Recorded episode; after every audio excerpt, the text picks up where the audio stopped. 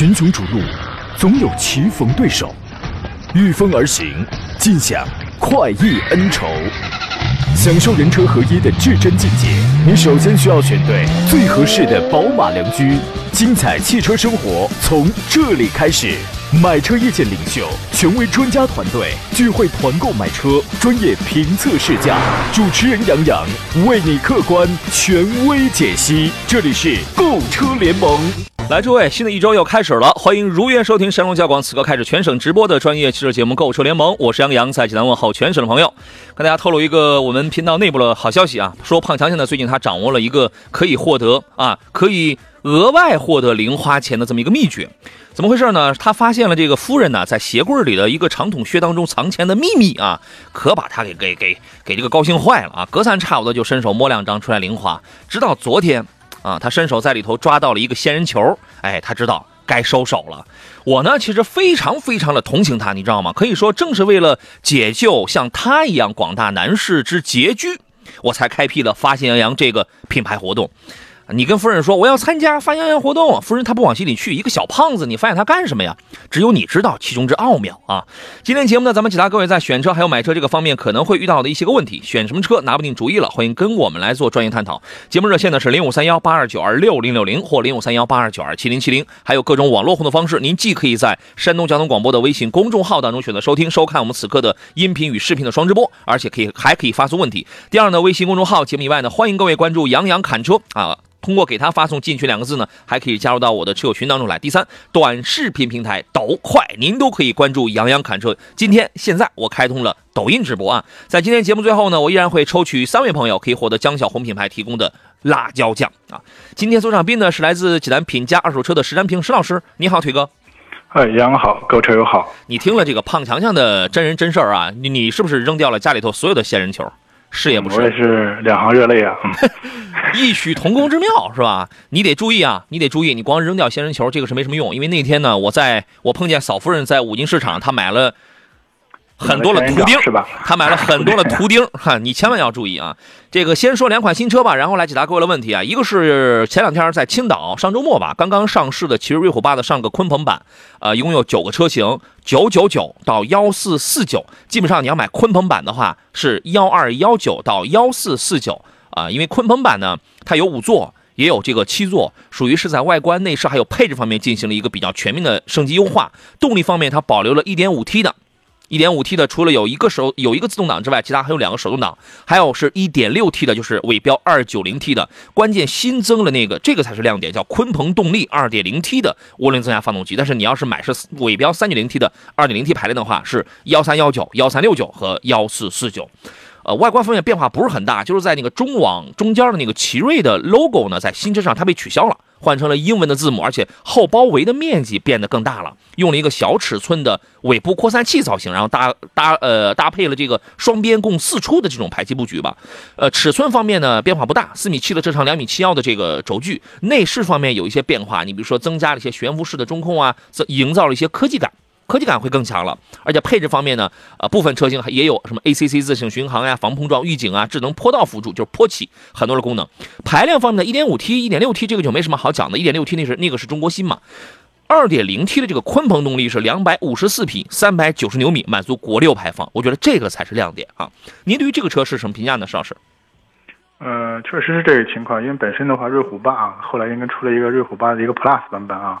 然后现在又出了一个鲲鹏版，这个特别是 2.0T 这个动力，我觉得应该是最大的一个亮点。嗯，本身这一款属于一款中型 SUV，包括我觉得内部空间、整车尺寸啊都是非常不错啊。嗯，很多人还是担心这个 1.6T 的这个动力是不是够用。那现在我们说大家有更多的选择，有二点零 T 的这一动能，那我想和它更充沛是吧？这个情况这一块啊，确实是关注嗯关注这款车，我觉得可以对动力要求的话，可以看这鲲鹏版。嗯嗯，呃，如果让我来，目前从我掌握的这个配置单上去看，如果你要想买的话，我推荐一个叫逐风版，一个叫扶摇版，啊，这两个你可以看。你比如说 1.6T 的这个逐风版跟扶摇版呢，它的指导价是幺二六九幺三四九。尤其是扶摇版这个配置上，它是比较香的。逐风版满足正常的家用，哎，配置也是比较入门，六十分了，是吧？这个你可以考虑。如果你是一个资金再充裕点的话，添不了个五千，也就添要么是五千，要么是一万块钱，你就你就可以买到二点零 T 的珠峰版或者是扶摇版，分别是幺三六九到幺四九。大家有兴趣，你可以记住这两个名字：珠峰版跟扶摇版。您看一下这个是不是是最值得去选择的？我们有老听众不乐意了，说到第五季活动了，青岛呢？啊，这是我们老这个听这个青岛的老听众 uren 是吧？记者拿着说杨老师来上节目了，天气都晴朗了。上周杨老师没来，一直电闪雷鸣、狂风狂风暴雨，这个跟我没关系啊，这个这个跟我真没关系啊。呃，陈磊说杨哥烟台好几天都没信号了，谢谢您的反馈啊，现在马上换网络收听收看啊。呃，刚才我们抖音直播间里有朋友问了一个事儿啊，我先再我先再说一个林肯飞行家。说完了这个事儿，快速来解答各位的问题啊。新款的林肯飞行家呢，在二零二一粤港澳的车展上正式亮相了，一只是在一些细节方面做了调整，售价是五十点九八到七十五点九八。它在车尾的部分增加了一个三点零 T 的一个金属标志，来提升了它的这种档次感。除此以外呢，尊雅版新增了三百六十度的全景影像，行政版那那个轮圈升级到了二十二英寸。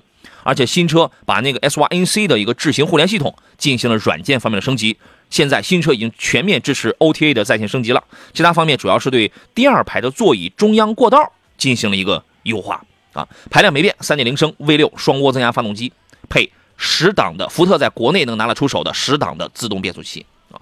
这个车呢，其实销量不怎么样，但是配置是真香啊。您怎么看这个车呢，邵老师？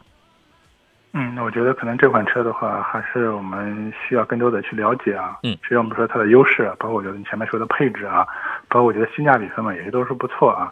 但确实我觉得可能在在品牌这个，我觉得这个影响力啊，或者市场表现方面的话，还是稍微差一些啊。嗯，这个嗯，行，先说这两个车啊，呃，来解答各位的问题了。这个森寿阳好，丰田荣放您推荐哪个配置？丰田荣放第一混动我不推荐，第二呢要买的话。你就买那个次低配的，叫两驱风尚就可以了，因为这个已经不便宜了，已经不便宜了，十九万九了。嗯，就就是这个价，对于对于一台荣放来讲，已经一它这个真的已经已经已经不便宜了。因为你会发现，你合二十万了，二十万你能买到二点五升的马自达 CS 杠五，二十到二十一万二十万出点头，你就你就能买到二点五升四驱的奇骏。配置功能那都比它强，所以说这个就已经可以了啊，已经可以了。要不就是再等一等，看看新月 L 真是上来以后什么情况，是吧？嗯，哎，有的人可能就说，就他就是奔这个牌子去，他觉得那个牌子就能满足一些东西，对吧？啊，还有朋友刚才问了一个比亚迪宋 DMI 是吧？这是魏啊，这是我们抖音直播间里的朋友来解答问题。他说：“杨老师，宋 DMI 冬天使用会不会机油有问题？不是所有的混动车都会受低温的影响。你首先你要注意这一条。”它是这样的，而且宋 DMI 技术出来之后，今年冬天将是它度过的第一个冬天。现在谁都无法去预测。你像丰田混动，在这个冬天有影响的情况下，它是因为因为它用的是混合喷射的技术，气管喷射加缸内直喷，它极其容易造成一个叫湿壁现象。什么叫湿壁？雾化不好之后，汽油挂在缸壁上，尤其当你跑的里程又不够，所以导致机体温度低的时候，它很快它就会受凉。你跑的多了，它热了之后，它就散出去了。对吧？然后你，那你这个这个湿壁现象就在低温的情况下，主要是你跑的也很少，温度也很低，它就它就跟那个挂壁，跟那个红酒似的，它就挂壁了，直接哎，它就沉下来了，沉到油底壳当中了，造成你的机油里有很浓烈的汽油味。但是这个，但是我们很多车型它都有这个混合喷射技术，但是你没有听说过有混合喷射技术都有这个机油增多，对吧？它是这样的。啊，还有朋友之前我们车友群里有朋友逮着这个机油到底是机油乳化还是机油盖乳化，那个不关键，凡是机油盖你能用用眼睛看到了出现乳化的现象，就已经证明你机油里已经掺了水了，已经掺了水了，它顺着热气儿往上走，盖儿这儿冷冷凝，形成乳化。它最重要的不是它盖儿那有没有乳化，是你机油里有了什么东西，是这样的。好吧，说的已经非常详细了。我觉得电他们爹妈技术成熟吗？现在可以下手吗？我个人觉得目前来看没什么大的问题啊。邵老师，您认为呢？呃，其实从这个比亚迪推出这个 DMI 以后的话，其实整个这个一些车型吧，啊，包括类似像宋这类车型的话，应该整个包括还有秦啊，这个车整体的市场销表现还是不错，而且现在我觉得还是属于一个热销的一个状态啊。呃，到现在的话，就是包括一些车主或者车友的话，也没有反馈出什么大的问题来，是吧？这种情况啊，所以本身我觉得比亚迪这套技术的话，包括它的先进性，包括整体的稳定性方面，还做的还是不错。嗯，哎，你可以琢磨琢磨，好不好？热心市民说，麻烦问一下，新款的昂克威 1.5T 怎么样？最近有没有这个团购？我最近我没有别克的团购，但是这个车呢，你要去试一下。如果让我来推荐的话，昂克威我是不太推荐 1.5T 配七档干双离合的这个变速箱的，我是不太推荐的。如果你能直接买昂科威 S 2.0T 配 9AT 的话，这个就最好了。1.5T 的虽然便宜，但是你还你要买这个 1.5T 的话，你不如省点钱，你买个雪佛兰探界者的 1.5T 配 6AT 的 GF 三代 6AT，这个你能听懂吗？它无非雪佛兰这个无非就是做工廉价，差差一点，变速箱没问题，好不好？你品品啊！我们进入今天节目的第一段广告。好了，我们继续回到节目当中来，这里是山东交通广播为您直播的购车联盟，我是杨洋。呃，济南的朋友，这位叫做 Clary S，他说提供一个路况，他说京七路赶石桥路口等了五个信号灯了，也过不去。我也不太知道是什么情况，感谢您提供的这个路况。路在脚下又抱怨说，菏泽市牡丹区的车载收音机怎么听不到咱们的节目了？信号很不好，为什么哦？马上换网络收听啊！现在是十一点十六分，一分钟之后，我们今天的这个发现主持人杨洋第五季活动的线上抢红包就将开启了。各位，马上在山东交通广播，一分钟之后啊，您现在发可能还是没什么用，马上在山东交通广播的官方微信公众号当中发送“中国重汽”四个字来抢走我们今天的这个线上红包啊！呃，简单的问题是，红旗的 H 五的 1.5T 跟君威的 1.5T 中配推荐哪一个啊？之前在两年前吧。应该是两年前，呃，有很多年轻人会拿这两个车来做一个对比。这一代的 H 五上市应该有两年了，对，就是最就是这个中期改款之后的，很多年轻人他会他会去比较啊。呃，邵老师，您的选择会是什么？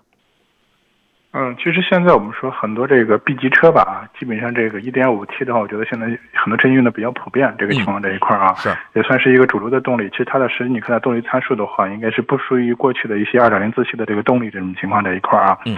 所以我觉得这两款车的话，本身 1.5T 的话，作为日常的一个市区代步，这个动力的话，我觉得基本上是够用。嗯啊，但是具体的话，我觉得还是要还是要包括整个一个变速箱的一个匹配情况的话，这种情况我建议还是要那个去那个试乘试驾一下这种情况这一块啊。嗯。但是如果说到这个性价比的话，虽然我觉得这个君君越啊，君威君威君威啊，君威的性价比也挺高，但是相对来说，我觉得可能我们红旗 H 五的性价比会更高。这种情况啊，你再怎么样，你也没有一个国产车是吧？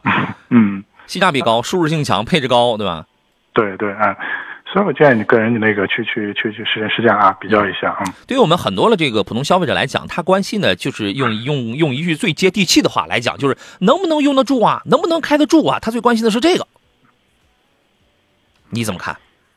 因为毕竟我觉得红车红红旗 H 五呢，我们上市也两年多了，是吧？啊，这款车到现在的话，它没有反馈出什么大的问题，或者我们说的这种短板这种情况在一块儿啊。是，所以我认为它应该还算是稳稳定的啊，这个情况。嗯，对，我觉得看你怎么来选吧。你如果想选一个相对，因为别克其实也不算多么保呃多保值，但是相对来说，作为一个合资品牌，可能在二手车市场上愿意要的可能会比较多一点。然后呢，从品牌力上它是有点优势，包括啊一台 1.5T 的昂克呃一这个这个这个这个君威啊，只需要呃使用92号的汽油，油耗油耗这两个车差不多，但是加油方面，红旗 H5 你是你是需要加95号的油了，它有一个使用成本的问题。但是 H5 呢，确实它性价比高在哪儿？第一，我的尺寸更大，对吧？第二一个呢，我整体开起来的话，舒适性其实它是要更好的。然后再就是配置功能上，你的你只要选到一个中配的 H5 的话，很丰富啊。而且也是个溜背轿车，颜值也在线，啊，就看你想要点啥了，好不好？这个还得您自个儿去选择啊。疯子问的是二十万以内啊，有朋友说途观 L 介绍一下，途观 L 这个不用多介绍啊，新款刚刚又出来了一个中期小改款，很小的一个小微调，呃避开三三零，买三八零就可以了，这个不用多介绍，这都是街车了啊。疯子说二十万上路的 SUV 该怎么来选？你一定要提供你的要求跟你最主要的关注点。没有你的关注点，我不会推荐，好吧？有还有问还有人问九代半雅阁怎么样？您准备淘一个二手的呀？这个得看车况呀。呃，邵老师有什么建议吗？啊，其实现在真的是去二手车市场上买这种九代半的雅阁的话，其实价格还是挺高的这个情况啊。你买个车况要好一点的话，基本上都得。呃，十二三万，可能有的接近十四这么一个情况啊。这个确实我觉得性价比一般啊，但是有些人可能还是考虑到可能上一代的这个二点零的这个自吸的啊，这个整体的最起码啊发动机或者变速箱各方面比较稳定可靠，它也不像之前像像现在新款的一点五的什么机油增多的这种情况啊，所以可能算是有卖点。但是我觉得像这类的二手车的话，整体性价比不高，嗯，因为关键是你要淘到车况好的车，哎。呃，有三条线。我们作为很多去买二手车的消费者，他都想占着：一是年限尽可能短，第二条线是里程尽可能少，第三条线是保养尽可能好。当然你，嗯但但是你会发现，如果这个车超级保，它是一个超级保值的一个品牌或者是一个车型的话，当你这三条线都占全的时候，这个这个车价跟新车真没差多少，顶多就比个购置税，购差个购置税，然后再差个一两万块钱儿。所以有人他就会犹豫啊，啊，我是买个二手的中高配呢，我还是买个新手新车的低配呢？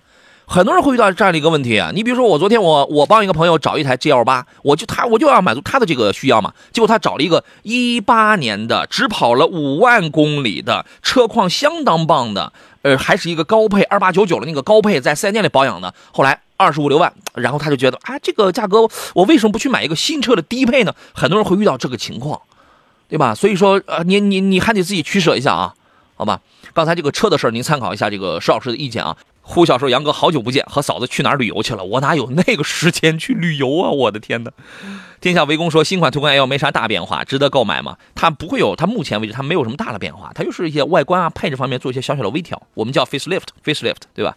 呃，最近新车那么多，一直在观望啊，新车总是会很多的。这个车你可以买，买三八零就可以了。好吧，咱们再次，各位，如果你现在你依然可以尝试一下啊，发送“中国重汽”四个字到山东交通广播的微信公众号上来，那么你考虑一下，这个现在还有没有红包？这个我也说不准啊。我们再次请回石老师，你好，腿哥。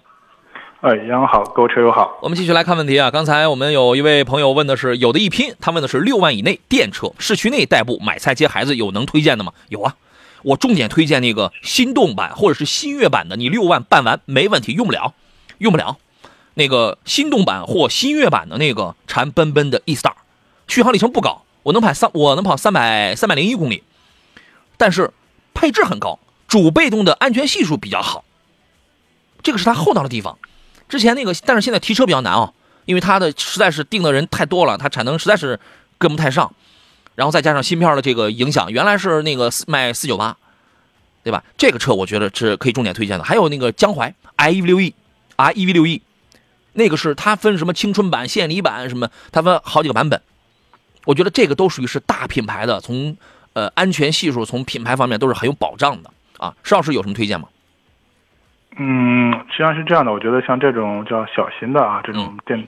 城市电动车，我觉得可能从这个五菱 mini EV 卖卖火以后的话，包括前面说的，包括长安奔奔啊，还有建华这些小车，我觉得现在基本上还是销量都增长很快，是吧？这种情况在一块啊，嗯，我觉得可以从这几个大品牌里面去选择一下就可以。哎，对，这个 mini EV 吧，它这个它就属于是一个玩具，这个你，但是这个当然你可以买菜啊，但它跑的也不是很远，它也三万块，二九八，它也是三万块，是吧？然后呢，一百二十公里跟一百七十公里的续航。关键这个嘛，就是你得跑的稍微慢一点。它后来后来也出了带带安全气囊的了，对吧？也出了。对，可能目前的话只有慢充是吧？这可能也是也是也是一个问题。嗯，对，好吧。嗯。呃，最晚清风说，杨哥，极光 L 今晚上市，还会掉到三十以内，它必须掉到三十一里，必须掉到三十一里。嗯。呼啸说，杨哥你骗人，T 班的主持老师说了，休班出去玩了。我我还休班出去玩，我就休了两天班，我能上哪儿去玩去啊？这个节目里的话，有的时候那都是段子，那是段子啊。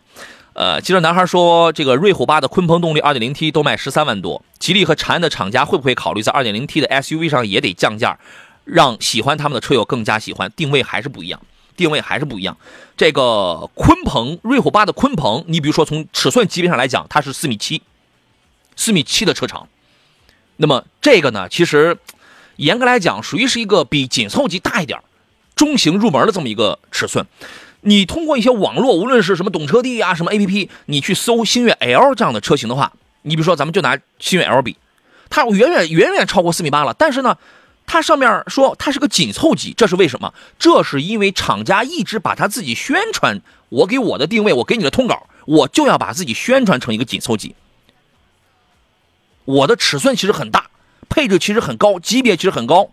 包你包括用沃尔沃发动机，用一些配置功能，但是呢，我又要让你觉得我是个紧凑级啊，那你那你这玩意儿，那你没地儿去那个说理去了。所以说，它不只是一个价格的问题，更不是说只要是这一家 2.0T 卖十三万了，其他的那都得卖十三万。你要是高于十三万，它就不值，因为你你买这台车，咱们说实话，除了发动机之外，还有很多的东西呢，对不对？当然，我们也希望车是越便宜越好嘛，是吧？当然，从交通流量这个情况上来讲，车多了也不见得是什么好事啊。S 说：“你好，君威，车一定会越来越贵的，这是好事儿，你可以暂时不信，但我我觉得适当的贵一点，这是个好事儿啊。S 说：“你好，君威的 1.5T 中配跟红旗 H5 1.5T 高配哪个性价比高？性价比肯定是红旗 H5 高，这个这个刚才我们已经分析过了，肯定是这个高。多开几年，好吧，多开几年，呃，好好保养啊。我们进入半年广告了，稍事休息一下。有人说杨哥来啤酒节开幕式了吗？没有，这个周末我上节目呢，没这个没去。天上王城。群雄逐鹿，总有棋逢对手，御风而行，尽享快意恩仇，享受人车合一的至臻境界。你首先需要选对最合适的宝马良驹，精彩汽车生活从这里开始。买车意见领袖，权威专家团队聚会团购买车，专业评测试驾，主持人杨洋为你客观权威解析。这里是购车联盟。来，这位十点三十一，欢迎继续回到山东交广在星期一为您直播的购车联盟的节目当中。我是杨洋，遇到了选车买车拿不定主意了，想了解最近要上市的这个车到底是怎么样啊？有没有什么长处或者短板？您可以跟我们来聊一聊。直播热线是零五三幺八二九二六零六零或八二九二七零七零，还有各种网络互动方式啊，您可以在山东交广的微信公众号当中给我留言。可以在杨洋侃车我此刻开通的这个抖音直播间啊，抖音视频直播当中给我来进行留言啊。这个先插播一个活动，三个一吨油大奖来了，由山东省文明办、山东省公安厅交警总队、山东广播电视台共同主办，山东平安产险、山东交通广播承办的第五季百日零违法大奖等您拿活动，七月二十七号就要收官了啊！届时将抽取三个一吨油大奖，报名通道即将关闭，您可以关注山东交通广播、山东交警、平安车险、山东微信公众号啊，平安产险山东。微信公众号回复“好车主”三个字，或者登录平安好车主手机 App 活动中心报名参加就可以了啊。呃，今天做上宾的是济南品家二手车的石安平石老师，你好，腿哥。哎，杨好，各位车友好。咱们继续解答问题啊。奋斗人生问您是，他说杨哥，传祺 GS 四的 Plus Plus 版本刚出了那个 2.0T 的嘛，那个跟雪铁龙的天翼，天翼叫做 C5 的 Air Cross 做一个简评吧。他在乎的是动力跟舒适性啊。谢谢。这俩车您怎么看呢？呃，其实是这样的，我倒觉得这两款车的动力应该整体还都不错啊，这个情况。但是我不知道你那个天翼，你具体选选哪一款？这个情况，天翼现在应该是有两辆。它就是一点六 T 的那个 C5 的 Air Cross 吧？啊，对。那如果想一点一点这个六 T 的，那我觉得动力方面可能还是二点零 T 这个 CS 杠四，不是这个这个 CS 四啊。G，他看的是传祺 GS 四 Plus 二点零 T 的那个。对它的这个动力要要更好，这个情况这一块，本身我觉得那个天翼那款车它的自重各个方面也也都是都都都比较大，这种情况，如果单纯动力的话，还是 GS 四的动力会更好。嗯，不，你包括空间、舒适性，但是如果你是一个年轻人，就是喜欢就是开底盘很扎实、很紧致的那种车的话，就整个的这个车身的回馈更到位的、更整体感强的那种车的话，C 五 Air Cross 呢，这个车你别看它稍微小一点啊，后悬架稍微硬一点啊，但是这个真的是很好开。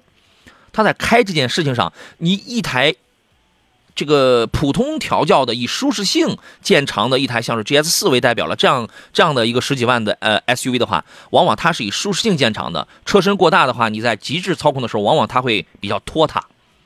这个车身它会比较拖沓。那么从这个层面上去讲，呃，C5 的 Air Cross 这个车呢，在操控性上，它它确实会更好一些。但是如果说你不是很注重这个操控性，因为他刚才他好像提到了有这么一个点是吧？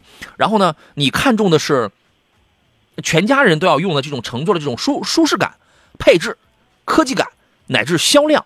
天翼它卖的不好嘛？就这些方面来讲的话，GS 四这个系列确实要领先一点。你考虑一下，你选择一下，好吧？蓝精灵说：“杨哥，我想问一下，瑞虎八 Plus 跟豪越该怎么来？这两个不一样。瑞虎八虽然叫了 Plus，但是它的车长只有四米七，它是定在了这儿了。”严格来讲，它是个紧凑级，对吧？豪越那个车很大，豪越那个尺寸直逼汉兰达了都，而且你后排铺平之后，两千三百四十多升，两千三百四还是两千三百六，那个那个容积它也很大，排量是一点八 T，对吧？它这俩车呢，反正还是看你的这个这个这个取向，你的最关心的那个点是在哪儿吧？啊，邵老师，你给分析一下吧。对，如果说到这个豪越的话，其实这款车挺有意思啊。如果我们说的这个吉利几款 SUV，我们说来从个头体积来排个行的话，我觉得那就我们说，如果是博越，然后往上面的话是星越 L，然后后面的话它是豪越，豪越的整个整个尺寸比星越 L 还要大一圈，这个情况哈，所以它的这个空间的话，我觉得可能是对，呃，基本上我觉得把它叫做一个中大型的啊这样的一个 SUV 都都没问题，这个情况在一块儿啊，所以的话，我觉得呃，关键还是看你的这个就是对到底对这个空间的一个需求情况这一块儿是吧？啊，既然选这种大空间的车，你可能对空间比较看重这种啊。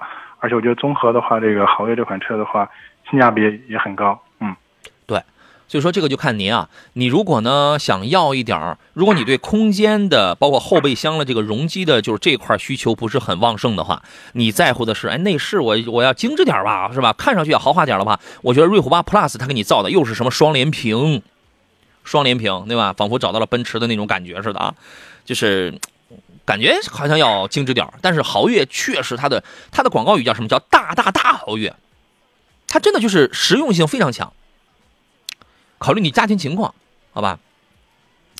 呃，平安问的是 CT 五的豪华型跟尊贵版哪个更值得买？内饰用料一样吗？内饰用料我还真没注意，但是一般买 CT 五的话，他们买的比较多的是那个铂金版，一步到位买那个铂金版，这个呃销量会比较多一点。那么你要看豪华版跟这个尊贵版。呃，配置差在哪儿？我说我我待会儿我给你查一下这个配置，然后我来告诉你哪哪个可能要相对要要要那个划算一点，好不好？热心市民说：“杨哥，再详细介绍一下昂科威 1.5T 变速箱的问题吧。说新款有所改进。So what？So what？你再改进，你依然是那个别克家里的七档的干式双离合。我说实话，大众的这个东西呢，我现在忍一忍，因为它已经进行了三代，还是三到四代吧，应该是三代，不断的升级了。”他都不敢说怎么样，这个怎么样了？你一个这个，你一个二代产品，那是吧？你要是愿意相信他，你也可以。所以我给你一个忠告，就是啊，你这个事儿啊，你多了解一下开上一代别克这个 1.5T 七档干式双离合的车主的真实反馈。有人可能也开不出什么来，对吧？再一个呢，自己好好去开一下。啊，反正我还是持我的这个比较保守的那个、那个、那个、那个观那个观点吧。我的观点倒不是落伍，为你谨慎，我是这样考虑的。邵老师，您给说一下吧。嗯，实际上是这样的。本身考虑到这个昂科威这款车的一个尺寸是吧，包括我觉得自重这一块，其实这款车其实是一款中型 SUV，我觉得自重也不不是特别轻啊。本身 1.5T 这个动力，我觉得基本上就是属于够用啊，动力也不是特别充沛。另外的话，这款车又配这个我们说的这个干式双离合这个情况，那我觉得如果的话，你后期的话以这个市区啊这种铺装道路使用为主，我们说的话啊。啊，代步的话也没问题啊，但是你偶尔的话，包括你去一些复杂路况，或者我们说这个市区道路非常堵堵的话，那我觉得这个动力匹配，特别是这个这个干式双离合的话，确实是它的一个短板。嗯，好吧，您所以的话，我觉得就是你的预算如果充分的话，要么你买二点零 T 的啊，要么喜欢这个风格的话，那就考虑雪雪佛兰探界者吧，是吧？啊，对，所以刚才我说了很明白了嘛，你要你如果觉得二点零 T 的，要么价格贵了，要么你不想要那那么大的排量了，你买一点五 T 的雪佛兰探界者，无非就是做工糙一点。用料差一点，但是那个价格可能要更便宜，对，价格还更便宜呢，对吧？比那 比一点五 T 的昂科威，对，对比一点五 T 的昂科威那还便宜老多了嘞。但是如果你想避开一点五 T 的，你还我我就想要别克，你买二点零 T 的配九 AT 的昂科威 S 加，懂吧？那就是这样。如果你的价格已经上到了呃车的车价可以上到二十一万了，这俩车你都不要看，你买昂克旗去。对吧？如果你觉得昂克旗太大了，昂克旗太大了，而且一个低配的一个昂克旗，那这个感觉没什么太大的意思。我我还想要点新鲜的，你买昂科威 Plus 去，二十二买个低配。但是我那天节目我也讲了，你现在买昂科威 Plus 的话，因为这个车肯定马上它会掉钱。对吧？所以它是这么一个逻辑问题，您自个儿品一品。我刚给你查了一下，那个凯迪拉克 CT 五的二八 T 的豪华版跟尊贵版啊，差价应该在三万是吧？差呃两万多，将近三万块钱。差了什么呢？我我个人觉得差了这些东西是比较香的，比如说差了有这个最主要是空气悬架，后桥插了一呃这个插了一把限滑差速器，其他的就是配置方面的差距，比如说车道保持。这个东西啊，我个人觉得还是有点功能，什么方向盘加热啊，这个其实也这个无所谓啊，基本反正冬天能舒服点吧。另外，液晶尺寸改成了十二寸了，啊，然后主动驾主动主驾驶位也有这个这个这个电动座椅记忆。我觉得我主要看好这个空气悬架的这个事儿，我个人觉得两万多就不到三万块钱还是 OK 的。邵老师觉得呢？对，这个对整个车的这个舒适度啊，包括我觉得提高还是。呃，有很大的一个作用，这个情况在一块儿啊，这个我觉得这个里面可能配置里面可能就是这个我觉得是是两个车最大的一个差别，嗯，对，好吧，您自个儿琢磨。呃，我们有一位朋友叫零下十度，他说我的二八 T 昂科威落地才十九万八，多好呀！但是现在二八 T 的普通版昂科威现在已经没有了吗，对吧？这么所以他只能选昂科威 S 了啊。还有一位叫做 ZYF 的朋友问，请问丰田 RAV4 的插混与混动推荐哪个？买插混。双擎一家买插混，啊，那就这样。OK，继续来看这个大家的问题。还有朋友说昂科威 S 太小了，它就那样，但是它没问题啊，对吧？它大件，它起码它这个没啥问题啊。呃，因人而异吧，快乐就好。问杨老师，比亚迪汉的纯电动车可以买吗？小毛病多吗？呃，这个汉刚一出来的时候，我我当时我就讲，其实你要真讲性价比的话，有你比如说这个大灯，光那个灯碗是吧？还有这个内饰、用料、功能、性能各方面，其实都秒杀掉 Model 3。但是就是国人啊，认牌子啊，这品牌力啊是真强。比亚迪汉到现在卖的也不怎么样，完全属于是叫好没这个完全不叫座的那种车啊。小不小小不小毛病的吧？这个还不好说，你需要问一下这个车主啊。这个车您怎么看呢，赵老师？呃，其实我觉得之前节目也讲过，其实严格来说的话，目前比亚迪汉啊在这个区间的话，不管是这种合资还是进口，包括新新能源超市里，我觉得基本上还没有明显的竞品车型这种情况啊。包括它现在有这种 EV 版本，包括特斯拉 Model 三嘛，是吧？嗯，它价格不在一个区间，还还是吧？嗯。啊，就所以我觉得可能确实没有太多可比性啊。包括现在我觉得有这种长续航的 UE 版本啊，也有这种 DM 啊，还有现在马上可能要出这个长续航的 DMI 啊，这个混动这个这个版本啊。这个车型我觉得，呃，整体可能我个人的话，就是从实际用车角度来说的话，可能我会倾向一下它马上新出的这个 DMI 这个超级混动这个版本。嗯嗯，我觉得可能它本身的话，一个经济性啊，包括整体的性价比，包括后期的话，你也没有所谓这个冬天这个什么续航的这个焦虑啊，电池寿险这个焦虑这种情况啊，是这样啊。汉马上也会出一个 DMI 技术的，对，超超级混动的一个这个这个版本，一点五 T 的这个是吧？对对，昨天咱们还刚聊这个事儿了。而汉这个车呢，你其实谈谈价格吧，如果价格真的超级便宜的话。是吧？你这个倒是可以考虑，反正性能、做工倒是都挺好。啊，我想起来，我我车友群当中，当时我们有一位汉的车主买了新车，你说小毛病多不多啊？我不知道他多不多。呃，我车友群当中一位车主，他当时买了之后呢，是好像没有多没有多长时间。来，这位听众有没有在听节目？给我们来报个到。呃，他当时就是还专门在群里给我们拍了一个照片，是说整个这个仪表台的所有的故障灯什么全都亮了。关关键是店里边还不知道怎么弄，你知道吗？所以你这个不好说它多不多啊，它这巧不巧的事儿啊。利群说：“杨老师，自动挡的汽车怎样磨合呀？七百公里了能跑高速吗？谢谢您提了车，咱就可以跑高速，提了车就可以啊。这个已经不再是多少年前的那种老观念了，说必须得有个什么三千公里、五千公里以内的这种磨合期，必须得怎么样怎么样。时代变了，车也在变啊。邵老师怎么解释这个问题？”啊，对，确实这个情况就是我们现在的话，包括提新车的话，就是没有特意强调这个所谓的这种磨合期这个概念啊，这种情况啊，就是我们还是在这个正常驾驶，就是尽量还是避免一些这种什么激烈操作啊，这种情况这一块啊，就就可以啊，然后正常去跑，包括我觉得高速你跑个一百二也没问题，但是的话，我们说你不要连续跑，你可能跑个十个八个小时是吧？我这个有点夸张了啊，我觉得跑个。啊，三四个小时适当的休息休息一下是吧？因为只要需要这个车的话，我觉得不光是发动机了，包括整个这个电气元器件啊，它都要有一个适应这样的一个一个过程是吧？对，正常正常用就没问题。哎，慢慢跑就行啊。实验检测仪器流说问一下，这个凯迪拉克 CT 五带 L 二驾驶功能的多少钱？优惠后多少钱？多少钱？您问一下四 S 店啊。尊贵版，四驱尊贵以下的，我把它理解为都是 L 一。四这个四驱尊贵呢，可以理解为 L 一点五。往上就是铂金运动，铂金运动你这个算是 L 二啊，所以说这样一讲你就明白了，好吧？反正办完也得三十万，您自个儿去看一看啊。雪然飞狐说：“长城初恋跟领克零六这两款车的优势对比是吧？想要点什么呢？复古风还是想要颜值好开？好了，回到我们今天最后一段的节目当中，我之前开一玩笑，我说买这个哈弗初恋啊，这个事儿呢它是有风险。”它有潜在的危险，为什么呢？媳妇儿要问你，或者老公要问你，你买这车是怀着什么目的呀？是吧？大一、大二、大三、大四，你以为你之前那点故事我不知道啊？是吧？你专门要纪念一下当年是大二谈的恋爱啊？来吧，哎呀，这个初恋这车我爱的是不行不行的了。你看，消费心理的问题，这个心理学很重要，是吧？啊，当然这个车它底子其实也是属于是 H 六的这种底子嘛。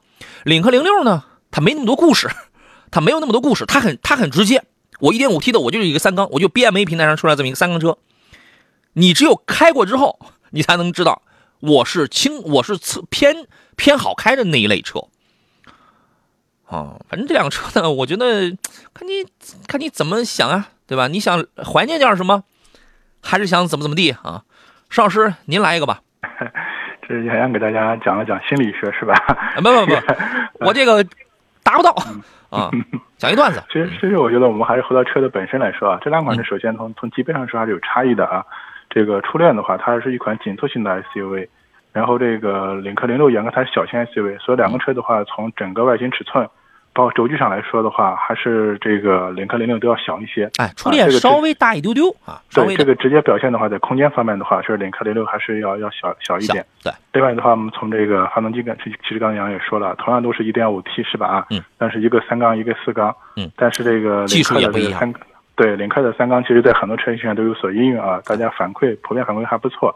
另外的话，两款车我觉得它针对这个消费群体可能也有点差别，包括一些做工细节方面的话，包括材料材质应用方面的话，也是领克零六能稍微占优占点优势啊。嗯，所以基于这三点吧，你个人再去全考量一下，是吧？对，我跟你说点硬通货啊。如果你在乎空间的话，你考虑个初恋，空间上是吧？两个都是一点五 T，都配七档的湿双离合。如果你愿意以数数来决定买哪一个的话，那你买初恋。初恋是个四缸。领克是个三缸，如果你不愿意，哎呀，我费那个劲，我再从网络上扒拉。有人有人说这个三缸没问题，有有人说宁买四缸不买三缸，我实我实难分辨。如果你是这样的话，你喜欢以数数来定乾坤的话，你就买个四缸得了。但是我想告我想告诉你的是，三缸的这个领克零六，动力、发动机技术比那个初恋都要第一，动力更快，更好开；第二，底盘更好，这个就不用说了；第三一个。它用的是缸内直喷的发动机技术，而 1.5T 的哈弗这个是一个最传统的多点电喷的发动机技术，它没有什么新技术在这里头。第三一个，刚才讲到了这个底盘，哈弗初恋是前麦弗逊加后扭力梁非非独立悬架，就是这个东西吧，反正你用也没什么问题。反正后排你要是坐人的话，你过沟沟坎坎减速带，它就是它就是不舒服，它就是硬，邦邦跳，邦邦跳，左后轮跳了，右后轮紧接着跳。所以，从无论是驾驶还是后排乘坐角度出发的话，领克零六的这个前麦弗逊后多连杆的悬挂，它就是操控好，它就是舒服。然后你再去比配置、比做工那些东西，我只给你提这三条思考方向，这个叫硬通货，您自个儿决定吧。你是以数数来决定，还是怎么怎么着？这个是您自己的事儿，好吧？张三丰说，几年前青岛提塞纳，然后四小时高速，一百公里每小时，几年了没问题。现在车没那么娇嫩，没那么娇贵的，好吧？这个平安师傅说杨好，家用啊，奥迪 A 六 A L 跟沃尔沃 S 九零长时间用，给推荐一个。呃，一个，反正这俩车都是各有千秋啊，真的是各有千秋。石老师来吧。呃，现在是这样，我觉得具体还是到哪一款哪一个款型上是吧？这种情况可能我们会更好推荐，因为现在整体的 S 九零的话，要引这个 B 五啊，所以 B 五的话就多了一个四十八伏轻混。